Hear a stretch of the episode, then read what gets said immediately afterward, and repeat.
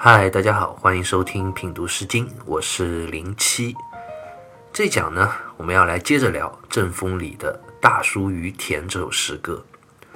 上一讲啊，我们讲到《大叔于田》这首诗歌，它的主题啊是描写一位青年贵族外出狩猎的场面，而诗歌的作者呢，成了这场狩猎活动的一个直接的参与者和亲身经历者。用细腻生动的笔触啊，描绘了这位青年男子高超的驾驶马车的技艺，以及他英勇威武和猛兽搏斗的场面。那诗歌接下来呢，就要更进一步的描写这次打猎的细节了。第一段啊讲了这位男子啊，他光着膀子徒手搏杀野兽，勇猛非凡。当然，这只是一个开场。那我们想，青年男子他毕竟是驾着马车来的嘛，总不见得大老远驾着马车到猎场，结果一到那里马车就不要了，光着膀子就进去跟野兽徒手搏斗了，那也说不过去，是吧？所以接下来诗歌就要展现他在马车上追击捕猎的娴熟技巧。我们接着就往下看诗歌第二段的后一半啊，书在手，火烈巨阳，书善射计。又良玉计，亦庆控计，亦重送计。书在手，火烈巨阳。手这个字啊，我们在上一讲已经讲过，是指野兽猎物藏身的低洼草木湿地。那火烈巨阳的这个阳字呢，唐代的孔颖达就解释说啊，言举火而扬其光耳。就这个时候啊，猎场里的这个熊熊烈火啊，烧得更猛烈了，泛着火光。野兽啊，也无处可逃。那这时，这位青年就要发挥他高超的驾车射箭的技艺了。书善射计，又良御计。这句很好理解，是一个总写，就是诗人在一旁感叹啊，这位青年男子真的是又善于射箭，又善于驾驭马车。在追捕猎物的过程中啊，一边驾驶马车追赶猎物。一边又要射箭，百步穿杨，这其实是很难做到的事情。可见这位青年他捕猎精湛至极的这种技巧。那到底有多精湛呢？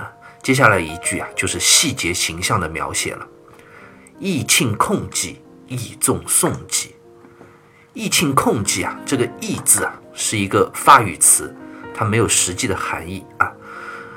磬这个字啊，我们之前就讲到过，它是一种古代的乐器，其实就是一片弯折的石块，用以敲击，发出悦耳动听的声音。那不同的大小或者敲击不同的部位啊，所出来的声音啊，也各有差别，从而形成音乐嘛。而这里呢，其实是借用磬这种乐器的外形来形容这位青年的体态。我们刚刚讲过，磬的形状是弯折形的。那这里也是形容这位青年猎人啊，在驾驭马车的时候啊，体态弯曲的样子。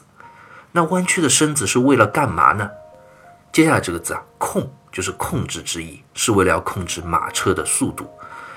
计这个字啊，是一句话结尾的语气词。那这一句就是在描写这位青年啊，在驾驭马车的时候啊，身体弯弯前屈，弯下腰，勒紧缰绳，控制马前行的速度。这样一种意思，后一句呢，意纵送计，纵送就是指放纵缰绳啊，让马快跑的含义。这两句话合在一起，到底是要讲什么意思呢？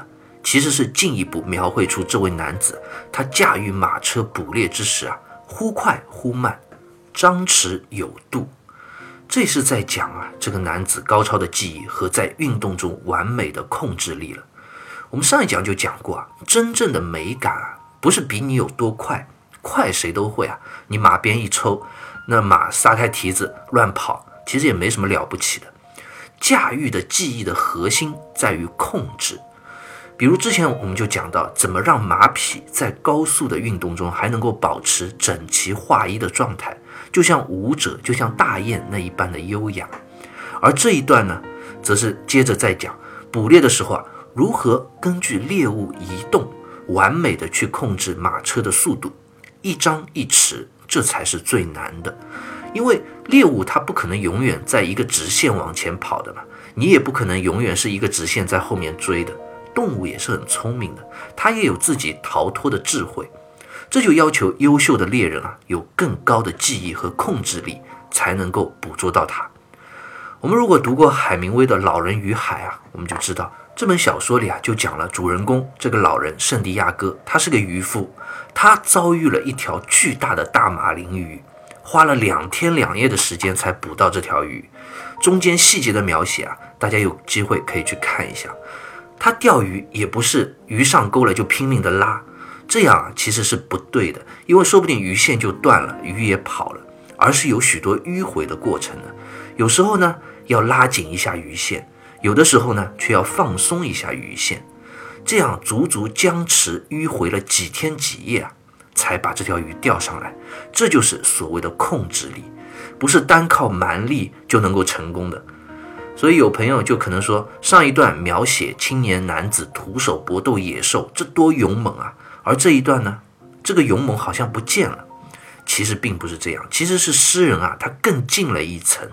勇猛只是一个基础，真正重要的是张弛有度的智慧。《论语》里啊，子路就问过孔子一个问题，子路就孔子的学生了，他就说：“老师啊，如果让你率领一个军队去作战，你会挑选怎样的人做你的搭档，一起共事呢？”孔子啊，就回答他说：“啊，抱虎平和，死而不回者，吾不与也。必也临事而惧，好谋而成者也。”意思是讲，赤手空拳和野兽搏斗，不坐船就过河的这样的人啊，这种人虽然很勇敢，不怕死，但是我是不会跟他们一起共事的。啊，这句话里我们又看到“抱虎”这两个字了，有没有？孔子就说啊，这种人啊，虽然是勇敢拼命。但是呢，这是匹夫之勇，没有谋略，没有智谋和控制力，这是不够的。而真正要成大事，真正的君子是要必也临事而惧，好谋而成者也。就是遇到事情啊，除了要有勇气之外，还要有谨慎节制的心。说白了，就是要有脑子，要善于谋略，这样的人才行。所以大家读到这里啊，有没有体会到《大叔于田》这首诗歌在文字内涵上的层层提升？人是有不同层次的，勇敢是一种基本的层次。诗歌的第一段就描写了这位青年猎手徒手搏斗野兽的勇敢，但是光有勇敢是不够的，还要有能够张弛有度、有智慧，这才是最重要的。而诗歌的第二段呢，就从细节描写了这位青年啊，他不单单是有勇的，而且还能够做到张弛有度，充满智慧和谋略。我们接着再来看诗歌最后一段的后一半：书在手，火烈巨富；书马慢疾，书发罕迹；意事并济，意畅功绩。书在手。火烈巨富，这个“富”字啊，指的就是旺盛之意。这个时候啊，猎人还在草场中，火势呢也依然的旺盛，但是狩猎啊已经要接近尾声了。所以接下来就讲到“舒马慢疾，抒发罕疾”这一句，就是说啊，青年猎人他放慢了马车的速度，射出的箭支啊也越来越少了。罕这个字啊，在这里指的就是稀少的意思。这句话依然是在讲青年猎手高超的技艺和完美的节奏控制能力。那有人就要问了：这马跑得慢，射箭射的也少了，这算什么能力啊？其实并不是这样的。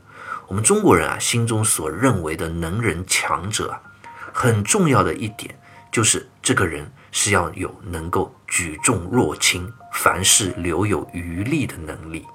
你做一件事情，如果这件事情虽然你完成了，但是啊，它却达到了你能力的极限，你勉强去做到的，那不算有本事，而是一件很难的事情，你能够轻松的完成，而且还有余力，你的能力啊远远高于这件事情本身，那才是真的能耐。就像诗歌里讲的这场捕猎，捕猎的过程是很激烈的，行将结束的时候呢，是猎手最劳累疲惫、最容易懈怠的时候。而这位青年呢，他依然有这样的余力，可以控制好马车前行，放慢速度，依然啊还能够把控好射箭的频率，慢慢的减少射箭的次数，这就说明了他的水平啊非常之高。如果打完猎，他累得够呛，气喘吁吁，什么事情都做不动了，瘫在那里了，那就不是真正的水平了。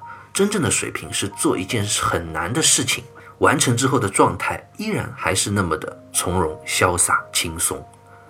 我们在下一句啊，就更进一步的看到这位青年的从容之态。亦是并计，亦畅弓计啊。并这个字指的就是放箭的箭筒的盖子。这里就讲这位青年非常从容的做收尾工作，把多余的箭支呢放回箭筒。亦畅弓计，畅这个字啊是指放弓的袋子。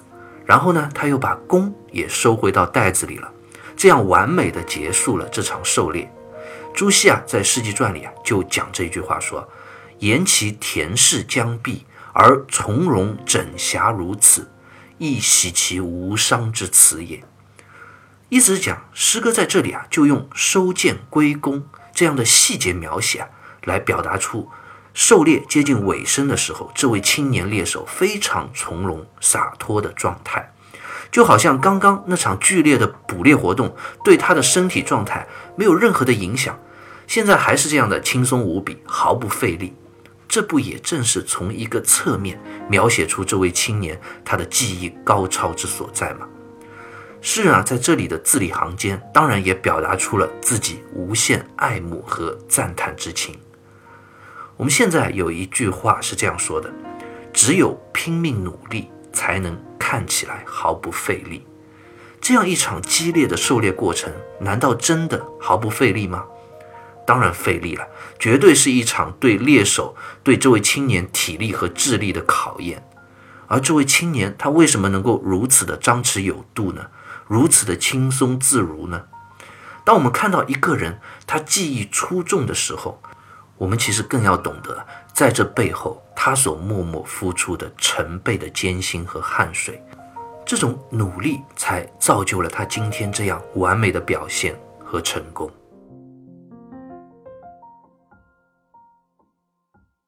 大叔于田》这首诗歌啊，我们读到这里就读完了。我们现在的解释基本上就认为，这首诗歌和前面一首《书于田》都是描写青年猎手的，以狩猎为主题。表达诗人啊对这位青年赞美热爱之情，但是在古代啊却是另一种解释的。古代的解释啊就跟庄公克段这故事很有关系了。那这故事就很有意思啊，我在这里也稍微简单的提一下，也给大家更多的一个角度去看待这一前一后《书于田》和《大书于田》两首诗歌。庄公克段啊这个故事出自于《左传》。讲的是郑庄公和他的弟弟公叔段之间发生的事。郑庄公和公叔段呢，他们都是郑武公和他的妻子武姜所生的儿子。那郑武公，我们之前在讲郑风诗歌背景的时候也提到过，大家可以回过头去再去复习一下。郑庄公呢是郑武公的大儿子，公叔段呢就是小儿子。但是这个妈妈就是武姜这个人啊，她比较喜欢这个小儿子公叔段。那为什么呢？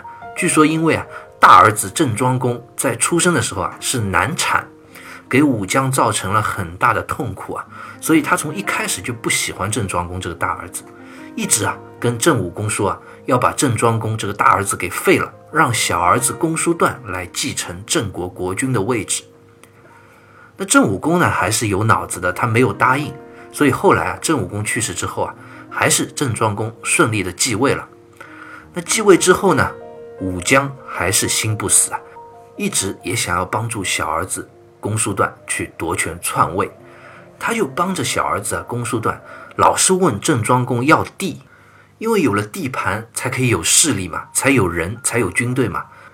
郑庄公呢，他呢就表现的有点像我们现在说的没心没肺了，他就很听妈妈的话。就说：“哎呀，反正弟弟要地盘嘛，除了一些很重要的、险要的城市，我不能给，那其他你就拿去吧。”所以他就把京城啊这个地方就给了他弟弟。后来，他的弟弟公叔段也被称之为京城太叔。那然后呢，这公叔段当然就不安好心了，在京城就开始招兵买马了，而且啊还逐步的侵占了附近的一些城邑，准备要跟母亲武将里应外合去除掉他的哥哥郑庄公。郑庄公啊，自己好像是这样一副没心没肺的样子，也没有防范意识啊。但是呢，他的手下的大臣们就纷纷来提醒他了，一次又一次跟他说：“哎，你这个弟弟啊，你必须要防范了，要除掉他了，不然，后患无穷啊。”就这样劝了很多次，但郑庄公都没有听，最后还讲了一句话啊，这句话就是千古名言了。这说到现在，我们大家都知道。那这句话他是怎么说的呢？他说：“多行不义必自毙。”意思就讲啊。我这个弟弟公叔段这样一直行不义的事情啊，想要篡夺我的位置，最后啊一定害死的是他自己。果然，后来郑庄公啊就趁着公叔段想要造反之际啊，先发制人，击败了弟弟公叔段，平定了这场预谋的动乱。这故事很有名啊，有名在哪里呢？一方面啊，很容易理解的就是公叔段这个弟弟啊肯定是有问题的，失礼失德，以下犯上。但这只是表面的现象，我们要想这件事情的发展，难道郑庄公这个人他就没有一点点的责任吗？难道不是他在不断的纵容，才让弟弟发展到这种不可收拾的地步吗？作为一个哥哥，一位国君，你如果在弟弟公叔段一有不好的动机的时候，就及时的去制止他，那也不至于会发生后来的悲剧啊。那反过来说。郑庄公是不是一直在故意的装傻呢？纵容他的弟弟，就是所谓的欲擒故纵啊。我们现在经常说啊，要让一个人毁灭，就要先让他膨胀啊。郑庄公他可能就是在做这样一件事情。其实他心里啊，一直就想等机会除掉这个弟弟。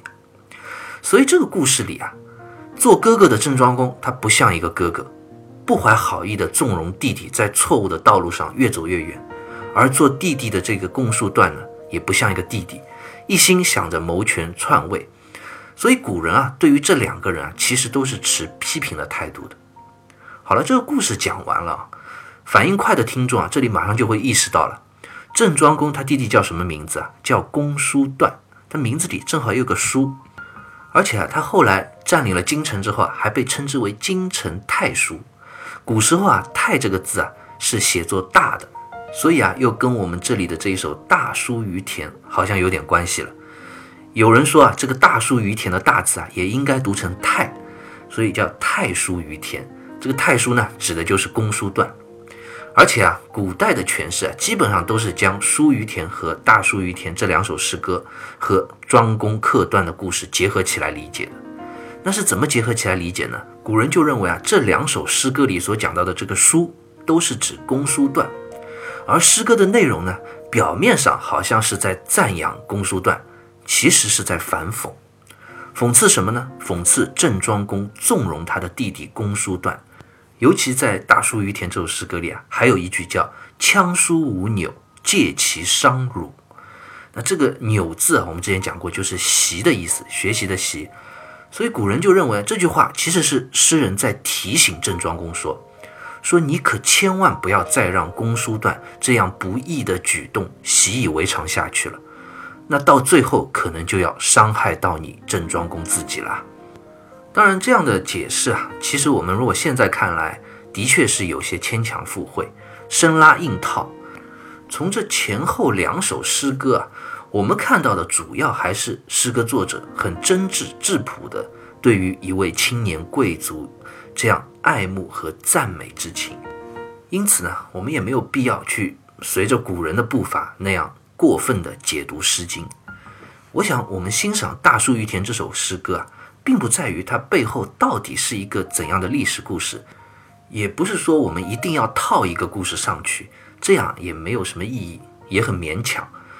其实，从诗歌单纯的字里行间啊，我们也收获了非常珍贵的人生智慧。一方面，是为人要张弛有度，除了有勇，还要有谋。那另一方面呢，要明白，拥有高超的技艺，要成就那么令人瞩目的完美瞬间啊，其背后是需要我们真的认认真真、非常努力的付出，才能够有所得到的。好，关于《大树与田》这首诗歌啊，我们就先聊到这里，下期再会。